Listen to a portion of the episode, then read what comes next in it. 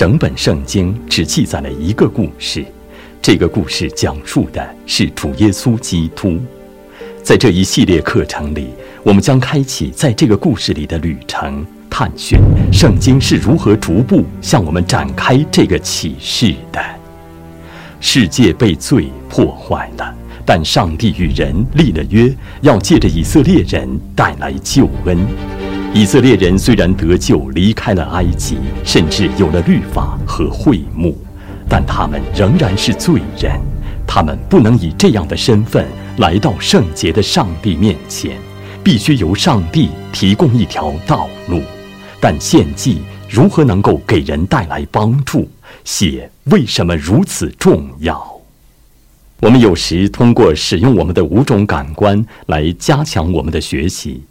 我们的五种感官就是视觉、听觉、嗅觉、触觉和味觉。例如，倘若有一个孩子在学习准备一顿新的他不熟悉的饭，他可以只读菜谱；但是如果有人带他进厨房看一看各种原材料是怎么样的，闻到了把它们混合在一起时是什么气味，尝到了这个混合物的味道。听到了烹调他们时的声音，最后摸到了成品的质地，那么他所掌握的信息远远超过只是读菜谱所能获得的信息。上帝屈尊辅救旧约时代的人组成的不成熟的教会，为他们提供了生动形象的画面，来教导他们关于即将到来的弥赛亚及其作为的信息。上帝所使用的一个主要方式是借着礼仪性的献祭体系，这些生动的仪式让人的五种感官全都参与其中。那么，旧约时代的敬拜体系为什么看起来如此血腥呢？为什么有许多种类型的祭呢？它们之间的差别有什么神学意义呢？献祭与基督有什么关系呢？明白旧约礼仪中那些错综复杂的细节，如何能够加深我们对新约中的福音主题的理解呢？诗人在诗篇第十五篇一节中问了一个很迫切的问题：“耶和华呀，谁能寄居你的帐幕？谁能住在你的圣山？”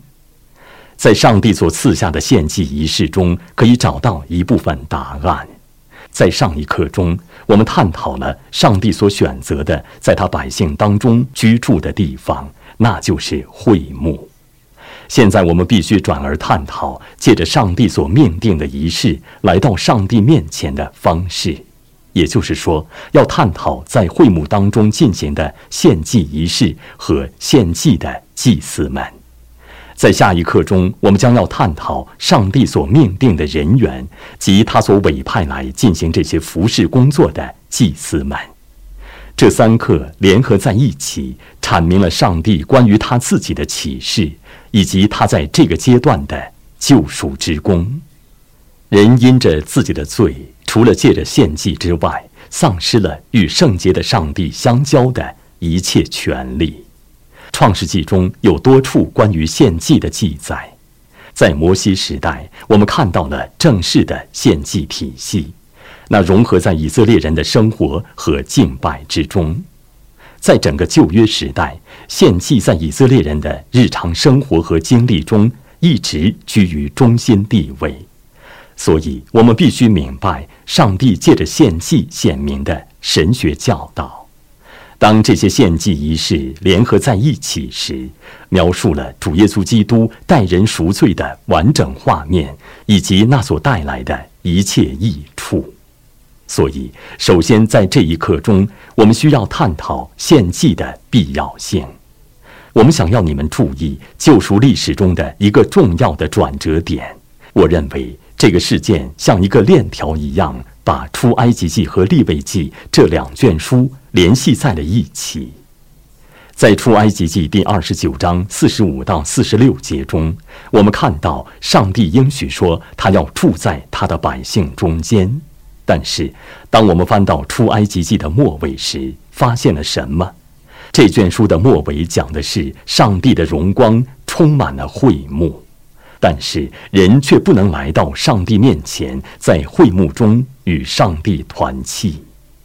我们在出埃及记第四十章三十四到三十五节中读到，当时云彩遮盖会幕，耶和华的荣光就充满了帐幕，摩西不能进会幕，因为云彩停在其上，并且耶和华的荣光充满了帐幕。倘若摩西不能进会幕，那么没有人能进会幕。这种紧张的状况带领我们立刻进入了上帝在立位记中提供的解决办法——献祭和祭司。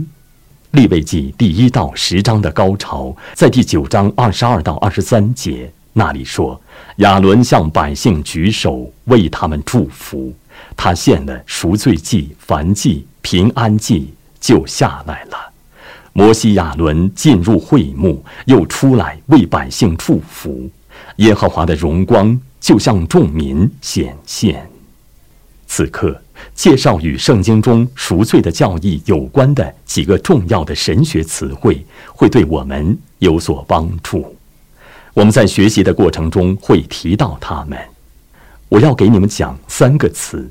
第一个是替代的，替代性的赎罪，那指的是合法的代替，即代替别人赎罪，代赎。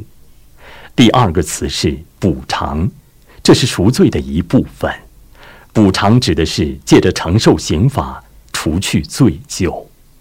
然后第三个词是挽回祭，挽回祭指的是满足上帝的公义，平息上帝的愤怒。这三个词对于我们透彻的理解基督的赎罪都是非常重要的，如利未记所阐明的。罪甚至包括因无知而误犯的罪，也要求人必须赎罪。赎罪是借着替代性的献祭来进行的，这是救赎概念的核心，因此也是我们这个课程正在学习的上帝的救赎历史的核心。利未记教导了我们如此重要的救恩信息。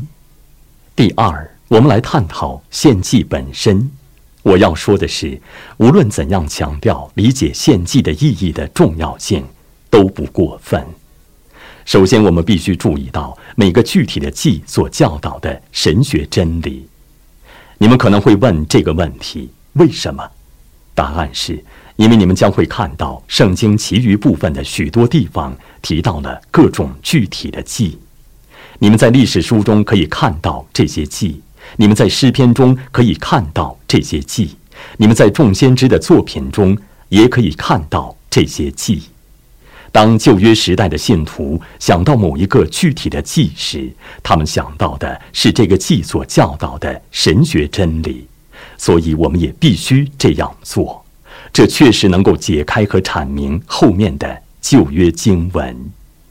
当你看到一个具体的记，并且能够明白它所蕴含的神学意义时，你会对自己说：“啊哈，我知道上帝为什么在这个地方谈到这个祭。”例如，《撒母耳记上》第十一章十五节说：“众百姓就到了吉甲那里，在耶和华面前立扫罗为王，又在耶和华面前献平安祭。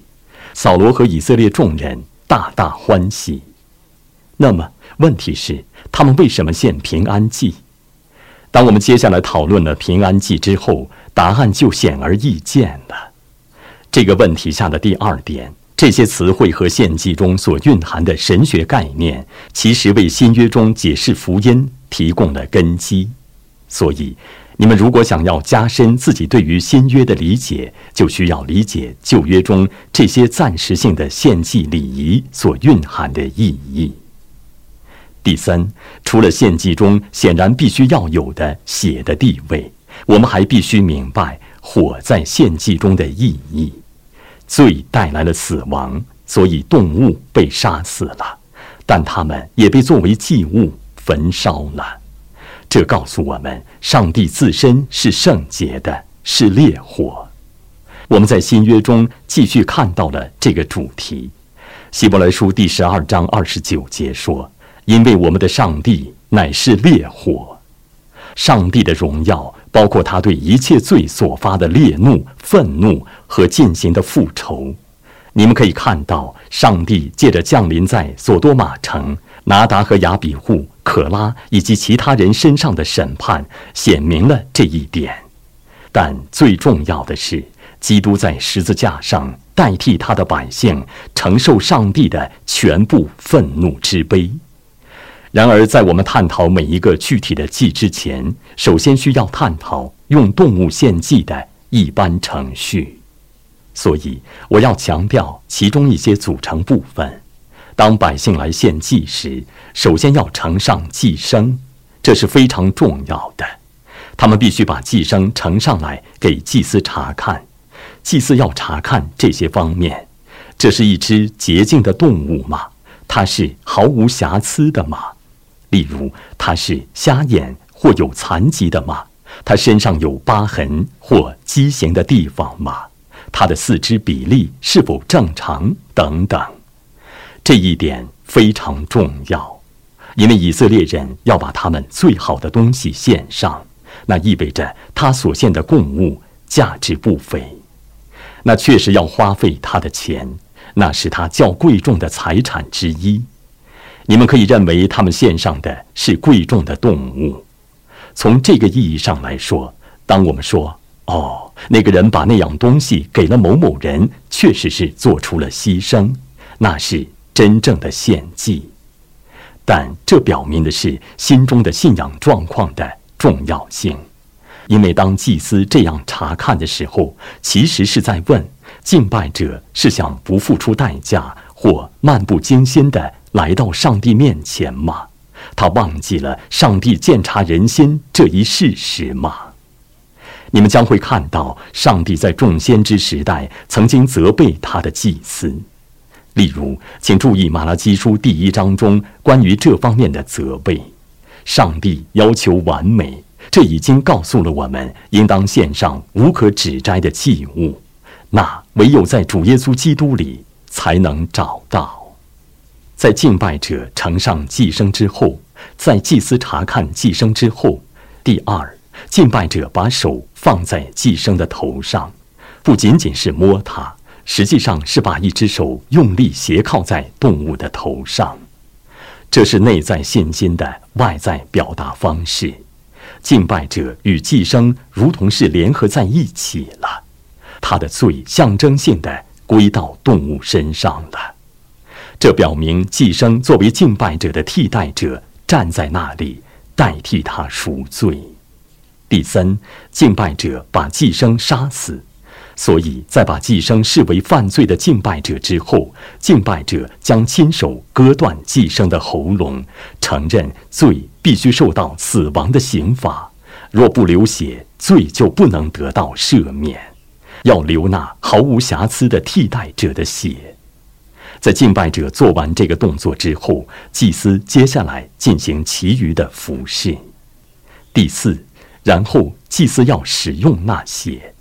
你们要注意到《利未记》第十七章十一节中的话，因为活物的生命是在血中，我把这血赐给你们，可以在坛上为你们的生命赎罪。因血里有生命，所以能赎罪。血就是生命，从死亡那里赎回生命，生命可以擦去死亡的污迹。血曾被多次涂抹在祭坛的脚上，洒在祭坛的边上，泼在祭坛的底座上。在别的时候，血曾被洒在香坛上或施恩座上。使用血的目的是赎罪，使人与上帝和好，使人的罪得赦免。第五，祭司焚烧那个祭牲，根据所献的不同类型的祭。他们有时焚烧祭生的一部分，有时焚烧整个祭生。但请注意，在焚烧的过程中，寄生化成了烟。圣经把这描述为馨香之气从祭坛上升到了上帝在天上的居所。你们也许在外面烧烤时闻到过肉的香味，那香味常常会飘到周围的住宅里，人们在自家的院子里就能闻到那香味。尤其是脂油，是动物身上味道最香、最好的部分，是属于耶和华的。那部分总是要在祭坛上焚烧，那当然象征的是最好的部分，属于耶和华。第六，他们要交谈和吃喝，所以最后敬拜者享受到了上帝之家的盛情，与上帝团契。具体的说，是借着平安祭与上帝团契。这其实带领我们来到了约的应许的核心部分。上帝住在他的百姓中间，上帝是他百姓的上帝，被带到他面前来享乐的人是属于他的。所以，现在我们要探讨利未记第一至六章中记载的关于献祭的基本条例。每一种类型的祭都教导了关于基督之作为的不同方面。每一种类型的献祭仪式都是耶和华亲自吩咐和命定的。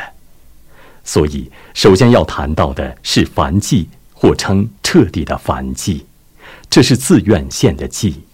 这种类型的祭不是强制性的，在希伯来原文中的含义实际上是上升的，象征以色列人赞同上帝。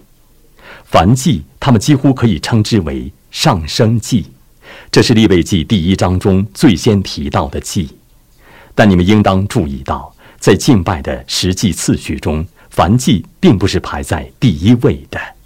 立位记第一章首先描述了燔祭，是因为燔祭代表了献祭体系的核心。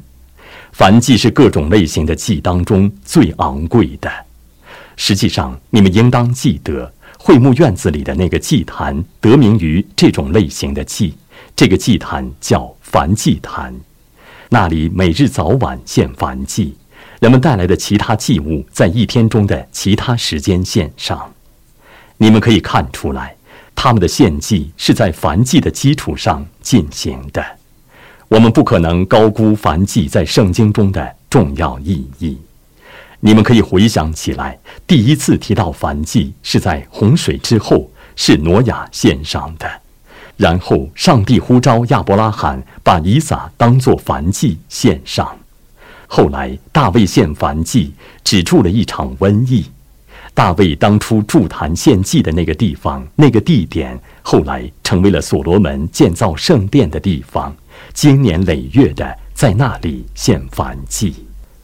在献燔祭的过程中，整个祭牲而不仅仅是一部分被烧掉，这表明或象征彻底的献给上帝，或完全的顺服上帝的律法。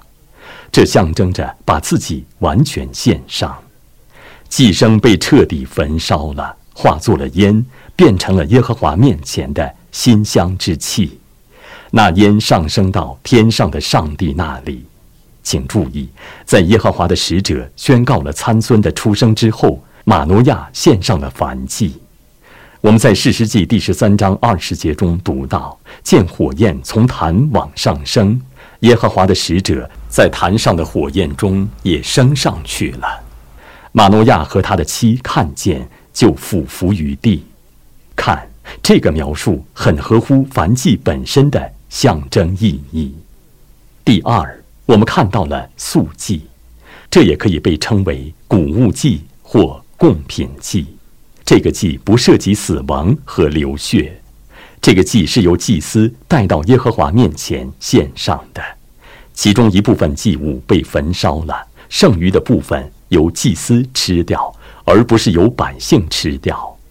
上帝必须先悦纳我们这些人，然后才能悦纳我们的礼物。所以，先献燔祭，然后再献素祭。素祭象征着把靠上帝的大能和祝福而产生出的东西。归还一部分给他，这是表达对上帝之怜悯的感恩之情。你们注意到，要在所献的供物中加上乳香，这以优美的方式象征了基督的中保之功。当祭司为自己献上素祭时，要把全部供物都烧掉。为什么要那样做呢？也就是说，素祭绝对不可由献这个祭的人吃掉。有时素祭可以与燔祭或平安祭一同献上，也可以单独献上，但素祭常常是与燔祭密切的联系在一起的。这是把献身上帝和贡品联系在一起。第三，我们看到了平安祭，这象征着与上帝团契和相交，其中一部分供物被烧掉，另一部分被吃掉。只有献这种祭时，敬拜者可以吃自己所献的供物，并且他只能在会幕里，在耶和华面前吃。所以你们可以看到，必须先要和好。若不献祭赎罪，就不可能与上帝相合；若不献平安祭，就不可能与上帝团契。我们在此处看到，脂油是属于耶和华的，最肥美、最美味的部分。是属耶和华的。当然，上帝并不需要脂油，他也不吃食物。然而，这象征了与上帝团契和相交的属灵真理，这展现了与住在百姓当中的上帝的亲密团契。从某些意义上来说，这是至高的特权。你们可以看到新约如何描绘这些概念和词汇。例如，我们在以弗所书第二章十三到十八节中读到：“你们从前远离上帝的人，如今却在基督耶稣里靠着他的血已经得亲见了，因他使我们和睦，如此便成就了和睦，并且传和平的福音给你们远处的人，也给那近处的人，因为我们两下借着他被一个圣灵所感，得以进到。”父面前，第四，我们看到了为误犯的罪献的赎罪祭。这个祭是为了让具体的罪的具体罪疚得到赦免。它与我们前面探讨过的补偿的理念有关，借着承受罪的刑罚，除去罪疚。这教导我们，所有的罪都是很严重的，包括因无知而误犯的罪。因为所有的罪都违背了上帝的律法，玷污了他的圣洁。祭物的某些部分烤了给祭司吃，作为对他们全职劳作的报偿。罪人被分为四类：祭司、以色列的全会众、官长、以色列民中的个人。第五，还有赎愆祭，这也可以称为赎救祭。这个祭要求为所犯的过错做出补偿和赔还，或进行纠正或赔偿。这个祭与前面提到的祭有密切的联系。赎罪祭是赎抵挡上帝的罪，赎愆祭是赎欺骗上帝或邻舍的罪，强调罪的私密性和个人性。你们要记得主耶稣是怎样概括律法的。他把律法的总纲概括为爱上帝和爱人如己，这两点在此处都可以看到。不能宽容任何罪疚，就连因无知而误犯的罪也不可宽容。献这个祭有什么作用？献这个祭的目的是培养人对罪有敏感的良心，认为犯罪是偷窃了属于上帝和他人的东西。这些罪愆若仍然没有得赎，人就没有与上帝处在正确的关系之中。接下来，我们需要探讨献这些祭的顺序，正如我们在探讨祭司在会幕中献这些祭的步骤次序时所认识到的。这些祭也教导了我们一些重要的神学真理。前三种祭都是自愿献的祭。从某种意义上来说，象征了理想的敬拜场景。后两种是赎罪性的祭，是为某些具体的罪进行的补救措施。所以在通常情况下，要先献后两种祭，即赎罪祭或赎愆祭中的一种或两种，然后再献另外三种祭。所以，举个简单的例子。如果你们翻到利未记第九章，就会看到那里先谈到了为洁净而献上的赎罪祭，或为了进行赔还修复而献的赎愆祭。接下来，你们看到他们献上了燔祭，这是一个上升的概念。然后献上的是贡品祭或素祭，最后献上的是平安祭。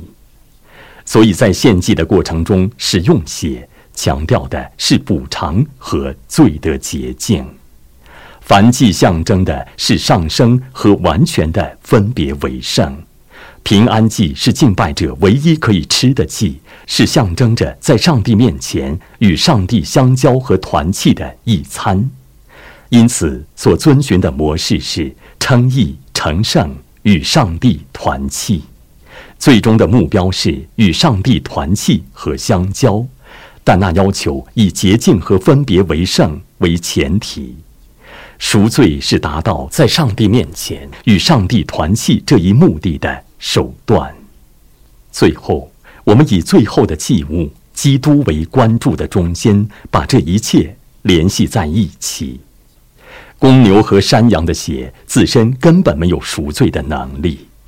希伯来书第十章四节中说：“因为公牛和山羊的血断不能除罪。”旧约时代的圣徒在那时便知道这一点。你们可以看到诗篇中也提到了这一点。他们凭着信心，通过这些仪式。仰望将要到来的弥赛亚，就像我们凭着信心回想基督一样。基督的到来是历史的中心。实际上，我们仍然在用这个伟大事件来标记时间。我们说公元前多少年，公元后多少年。关于献祭的那些单调乏味的细节，表明了他们的不足。所献的每一个动物以及所有的动物。都是指向最后那个完美的祭物——基督。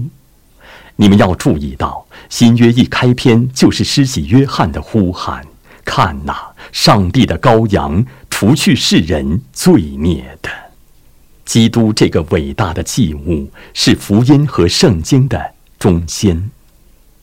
如我们在前面所看到的。旧约中的这些暂时性的仪式所预表的意义，在基督到来时，借着基督的作为完全实现了。所以这些仪式已经被彻底废除了。记号和影子、预表和象征物，在新约时代已经没有存在的必要了。但我们参照他们在新约时代的实现来学习他们，仍然是有益的。当我们学习这些仪式时，他们使我们有机会以美妙的方式看到和宣讲基督和福音。旧约时代持久而繁多的献祭，与基督一次最终的献祭形成对比。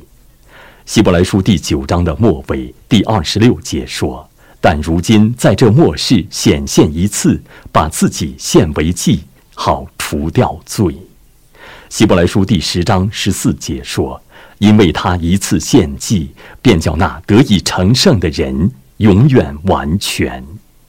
基督背负了他百姓的罪，担当了这些罪所应受的刑罚。关于这一点，请看彼得前书第一章末尾，那里说他是无瑕疵、无玷污的羔羊，他是父所喜悦的。”在上帝看来，基督是所献上的至为宝贵的祭物。耶稣甘愿把自己献上，不是被迫的，他是温柔的羔羊，顺服天父的旨意。他是上帝选民独一的、最终的代罪羔羊，替他们赎了罪。